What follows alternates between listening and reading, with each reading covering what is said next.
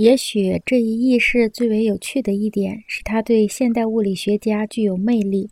它不可能吸引牛顿或亚当·斯密，因为他们是主张切分方法和专门化方法的大家。汉斯·谢耶研究疾病压力的思想，就与庄子的观点颇为吻合。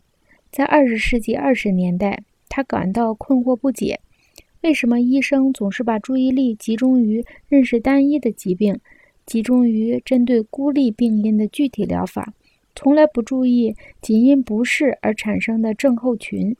那些关注媒介活动的内容而不关注媒介本身的人，看来和忽视仅因不适而产生的症候群的医生是一样的。汉斯·谢耶用整体。宽泛的方法去研究整个的疾病领域，他开创的工作在阿道夫·乔纳斯的刺激与反刺激中继承下来。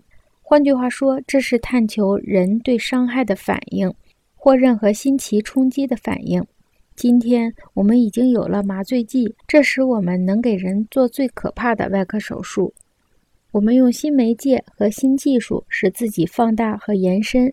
这些新媒介、新技术。构成了社会机体的集体大手术，它可以完全弃消毒剂于不顾。如果需要手术，手术中整个系统难免受感染的因素是必须得到考虑的。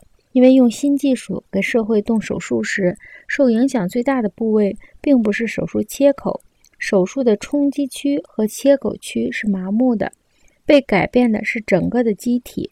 广播冲击的是视觉。照片冲击的是听觉，每一种新的影响都要改变各自的感知比率。今天我们追求的是一种手段，以控制心理和社会观点中感知比率的变化，或者完全避免这些变化。